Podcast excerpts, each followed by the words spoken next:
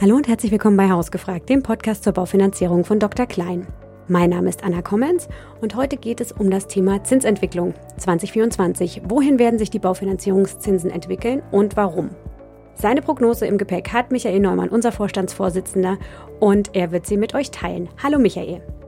Hallo Anna. Michael, seit knapp einem Jahr sehen wir so eine Seitwärtsbewegung der Bauzinsen mit immer wieder kleinen Steigerungen oder auch Rücksetzern. Es gab ein Zwölfjahreshoch im Oktober, aber auch seitdem sehen wir eher wieder so eine Seitwärtsbewegung. Was sind denn die wesentlichen Gründe für diese Entwicklung? Ja, da gibt es erstmal sehr, sehr viele, aber Haupttreiber ist da sicher die Inflation und auch die Inflationserwartungen und natürlich auch das konjunkturelle Umfeld. Und je nachdem, wie da auch die, die Perspektive sich immer wieder auch entwickelt und verschiebt, hat das natürlich auch immer wieder auch direkten Einfluss auf die Baufinanzierungszinsen. Auf die Gründe gehen wir gleich noch mal ein bisschen detaillierter ein. Lass uns zunächst noch mal die Zahlen und Daten anschauen. Was mich zum Beispiel 2023 überrascht hat, war, wenn man die Zinskurven für Darlehen mit äh, einer zehnjährigen Zinsbindung und einer 20-jährigen Zinsbindung übereinander legt, dann berühren sich jetzt diese Kurven fast. Und in der Vergangenheit war es immer so, dass es da einen gewissen Abstand von 0,3 bis 0,5 Prozentpunkten gab. Wie ist das möglich und warum ist das so? Ja, das hat was damit zu tun, dass die Zinskurve invers war. Also das heißt übersetzt, dass die Langfristzinsen, also eben die, die 15, die 20-jährigen Zinsfestschreibungen äh, teilweise eben günstiger oder eben auf dem Niveau von kürzeren Zinsfestschreibungen waren. Wo das auch sehr auffällig war, Beispielsweise, wenn wir die, die fünfjährige Zinsfestschreibung bei den Baufinanzierungszinsen äh, gegen die 15 Jahre äh, stellen, da war es teilweise so, dass wir im Jahr 2023 sogar günstigere 15-Jahreszinsen hatten als 5-Jahreszinsen. Und das hat vor allem auch was mit der eben Langfristerwartung an das Zinsumfeld zu tun. Das heißt also, wenn die Erwartung ist, dass auf eine lange Sicht die Zinsen eher wieder niedriger sind, dann kann es eben sein, dass diese 15, 20 Jahreszinsen auch mal unter dem Niveau von fünfjährigen Zinsen liegen, die sich wiederum eher an Kurzfristzinsen wie dem EZB-Leitzins orientieren. Heißt das dann für Menschen, die sich eine Immobilie kaufen wollen, eher auf längere Zinsbindungen zu setzen? Macht das dann eher Sinn? Genau, also es ist natürlich individuell immer die Situation in dem jeweiligen Haushalt bei den jeweiligen Darlehensnehmenden auch immer zu betrachten, aber grundsätzlich war die Empfehlung, fast immer richtig, eher auf lange Zinsbindung zu setzen, weil sie halt nicht teurer waren zumindest als die Kurzläufer und man ja trotzdem eine Flexibilität hat durch das Kündigungsrecht, das man eben nach zehn Jahren hat. Wenn wir nochmal auf die Geldpolitik der EZB schauen, dann ist die ja ein wesentlicher Einflussfaktor auf die Zinsentwicklung und vor allen Dingen ihre straffere Geldpolitik. Denn um die höhere Inflation im Euroraum zu bekämpfen, hat die EZB die Leitzinsen seit dem Sommer 2022 kontinuierlich erhöht. Und der EZB-Leitzins liegt im November 2023 bei 4,5 Prozent. Was denkst du, wird die EZB diesen Kurs weiter verfolgen? Und wie realistisch ist beispielsweise ein EZB-Leitzins von 5 Prozent? Also wir haben ja jetzt im Herbst 23 erstmal eine Zinspause gesehen von Seiten der EZB. Also die EZB hat in insgesamt zehn Schritten die Leitzinsen eben auf dieses Niveau von viereinhalb Prozent erhöht und hat jetzt im Herbst 23 eben das erste Mal auf die Bremse getreten und pausiert. Also meine Erwartung ist, dass wir das, das Zinshoch damit auch schon gesehen haben, also dass die EZB keine weiteren Zinsschritte mehr nach oben unternehmen wird dass wir tendenziell im Jahr 24, also vor allem in den, in den ähm, ersten ein, zwei Quartalen, wenig Bewegung bei den Leitzinsen sehen werden. Also die EZB das Niveau jetzt erstmal hält, die Diskussion aber eher entflammen wird oder äh, stärker werden wird, wann ein erster Zinsschritt nach unten passieren wird. Also wir werden in 24 nicht mehr über Zinserhöhungen durch die EZB, sondern eher über Zinssenkungen durch die EZB sprechen. Bedeutet das dann auch, dass wir wieder größere Unterschiede zwischen den verschiedenen Laufzeiten sehen werden? Ja, also der Einfluss des EZB-Leitzinses auf die Kurzfristzinsen ist sehr hoch. Das heißt also, wenn die Erwartung, dass die EZB kurzfristig Zinsen senkt, quasi eingepreist wird, auch in die Baufinanzierungszinsen, dann würden die sehr kurzen äh, Zinsfestschreibungen bei den Bauzinsen eben überproportional zurückgehen und die längeren Zinsfestschreibungen ja unterproportional, also weniger. Man geht quasi die Schere wieder etwas weiter auf. Also die längeren Zinsfestschreibungen sind tendenziell eigentlich teurer als die kürzeren. Schauen wir uns noch mal einen anderen Gradmesser an. Wir beleuchten ja in unserem monatlichen Trendindikator für Baufinanzierung immer die wichtigsten Baufinanzierungsparameter. Und unter anderem zeigen wir anhand einer Musterrechnung für ein durchschnittliches äh, Immobiliendarlehen über 300.000 Euro auf, was eine Immobilienfinanzierung kostet. Im Januar 2023 lag die Standardrate bei 1.498 Euro und im Oktober waren es hingegen schon 1.563 Euro. Wie interpretierst du diese Entwicklung und sind die aktuellen Finanzierungskosten für die breite Masse überhaupt noch leistbar? Also wir sehen da jetzt im Jahr 2023 oder haben im Jahr 2023 nicht mehr so wahnsinnig viel Bewegung gesehen, weil der Hauptfaktor für diese Rate ist natürlich die Zinsentwicklung und da haben wir eher eine Seitwärtsbewegung ja in den letzten zwölf Monaten zu verzeichnen gehabt. Insofern ist diese Rate relativ stabil jetzt. Äh, wenn man sie aber vergleicht, wo lag die eigentlich vor zwei Jahren beispielsweise, dann ist das natürlich heute ein viel, viel höheres Niveau. Und damit ist die Leistbarkeit deutlich zurückgegangen, ähm, auf Sicht eben von zwei, drei Jahren. Gleichzeitig sehen wir aber auch, wenn wir jetzt mal nur auf das Jahr 23 schauen, dass die Leistbarkeit wieder etwas besser wird, also aus Sicht von Kaufwilligen, weil die Zinsen eben ein Niveau erreicht haben und jetzt eher sich zwar unter Schwankungen, aber am Ende des Tages seitwärts entwickeln. Wir auf der Preisseite, also was die Immobilien anbetrifft, tendenziell im Jahr 23 eher leichte Rückgänge hatten und gleichzeitig natürlich auch in Summe die, die Einkommen sich im Jahr 23 tendenziell eher positiv entwickelt haben, also Menschen tendenziell ein bisschen mehr Einkommen haben, leicht äh, zurückkommende Immobilienpreise bei dann im Jahr 23 gleichbleibenden Zinsen. Also innerhalb von dem Jahr 23 ist die Leistbarkeit äh, quasi etwas besser geworden. Beim Thema Leistbarkeit sind wir auch schnell bei Fördermitteln. Die KfW, die Kreditanstalt für Wiederaufbau, die unterstützt ja mit verschiedenen Förderprogrammen Bau- und Modernisierungsvorhaben für Wohnimmobilien. Wie bewertest du das aktuelle Programm der KfW, das Angebot der KfW?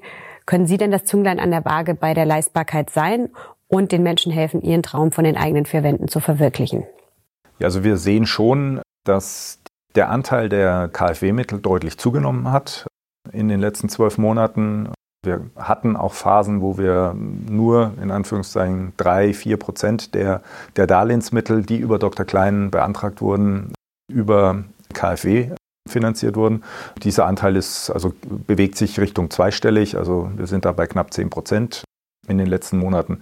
Das heißt also, die Attraktivität hat sich erhöht.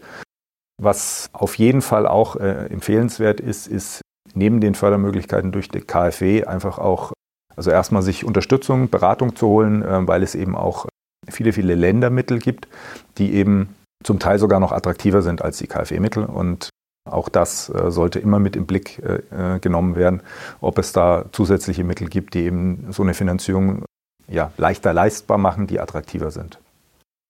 Genau, das ist ja auch ein Grund, zu unseren Beraterinnen oder Beratern in die Beratung vor Ort zu gehen, denn die kennen sich bestens aus, auch mit regionalen Förderprogrammen.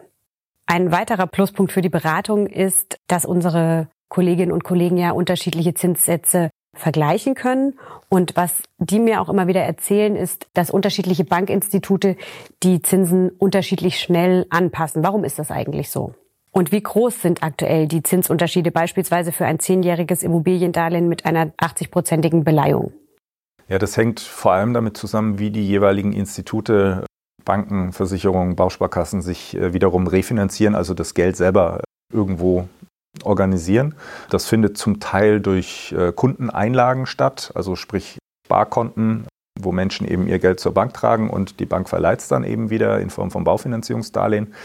Aber es gibt eben auch Banken, die am Kapitalmarkt sich diese Mittel leihen und damit natürlich auch der großen Schwankung der Zinsen am Kapitalmarkt unterliegen und insofern dann auch wiederum ihre Zinsen in der Regel äh, deutlich äh, kurzfristiger wieder anpassen an diese Schwankungen am Markt, während meine äh, Spareinlagen in der Regel ja also das habe ich selber in der Hand als Bank, äh, wie die verzinst werden und die Entwicklung dort ist einfach deutlich träger.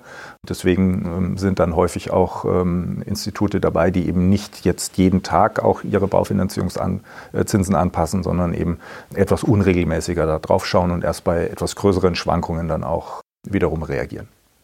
Zwischen den einzelnen Instituten gibt es tatsächlich sehr, sehr große Schwankungen. Das hat auch damit zu tun, quasi welche Risikoneigung Hat eine Bank beispielsweise, also möchte ich möglichst hohe Eigenkapitalanteile, dann sind dort die Konditionen bei der einzelnen Bank etwas äh, attraktiver. Oder nehme ich gerne auch Finanzierungen ähm, aufs eigene Buch, die ähm, mit wenig Eigenkapital unterlegt sind. Also das ist so ein Stück weit auch die, die Preispolitik der Banken die da eine, eine, Rolle spielt. Grundsätzlich kann man sagen, wenn wir jetzt den Eigenkapitaleinsatz gegenüberstellen, also wenn jemand beispielsweise 50 Prozent vom Kaufpreis an Eigenmitteln aufbringen kann, dann bekommt man natürlich die besten Zinsen. Im Vergleich zu, ich nehme 80 Prozent vom Kaufpreis an Fremdmitteln auf, kann man von einem Zinsaufschlag von 0,3, äh, teilweise 0,4 Prozentpunkten rechnen. Und äh, wenn man eben nur die, in Anführungszeichen die Nebenkosten aus Eigenmitteln einbringt und 100 Prozent des Kaufpreises finanziert, sind es dann oft nochmal 0,3, 0,4 Prozentpunkte Aufschlag äh, im Vergleich zu den 80 Prozent Konditionen. Da würde ich gerne noch mal etwas konkreter nachfragen. Wir haben ja jetzt gerade für zehnjährige Zinsbindungen einen Topzins von rund 3,5 Prozent. Wie ist deine Bauzinsprognose für das erste Halbjahr 2024? Also ich gehe davon aus, dass wir gerade auch mit Blick aufs erste Halbjahr tendenziell eine Seitwärtsbewegung haben werden, dass wir weiterhin auch gewisse Ausschläge sehen werden, aber ungefähr ein halbes Prozent, also einen halben Prozentpunkt nach oben, halben Prozentpunkt nach unten um diese dreieinhalb Prozent. Also wir bewegen uns vermutlich in der Spanne äh, zwischen drei und vier Prozent in den nächsten sechs Monaten. Wenn wir nochmal einen Rückblick auf die Entwicklung der Immobilienpreise werfen, wie sieht es denn da hierzulande aus? Wie haben sich 2023 die Immobilienpreise entwickelt und was bedeutet das für Menschen, die eine Immobilie kaufen wollen? Also wir hatten äh, so Mitte 22 eigentlich so den, den, das höchste Niveau bei den Immobilienpreisen über Gesamtdeutschland betrachtet gesehen und ähm, seitdem haben wir also auch wieder aufs gesamte Bundesgebiet geschaut, ja, Rückgänge bei den Preisen zu verzeichnen, die Richtung 10 Prozent durchaus gehen. Wir sehen allerdings auch im Jahr 23, dass sich die, der Rückgang der Preise auch verlangsamt hat. Also von Quartal zu Quartal nimmt quasi die Dynamik ab. Und äh, ich sage mal so, in den, in den letzten Monaten des Jahres 23 geht das eher in eine Seitwärtsbewegung über. Und wie ist deine Prognose für das erste Halbjahr 2024? Wo werden die Immobilien günstiger? Wo bleiben die Preise stabil und wo werden sie steigen vielleicht auch? Meine Perspektive aufs Jahr 24 ist, dass wir diese sich abzeichnende Seitwärtsbewegung auch in, im Jahr 24 erstmal sehen werden, allerdings mit einer hohen Schwankungsbreite. Also es ist sehr äh, unterschiedlich differenziert. Also ich sage mal in den Metropolen eher äh, stabile Preise, äh, während wir in ich sage mal strukturschwächeren Lagen tendenziell auch noch ein bisschen weiteren äh, Preisrückgang sehen werden und ein ein ganz deutliches Ausdifferenzierungsmerkmal ist quasi die ähm, Energieeffizienz der einzelnen Immobilie.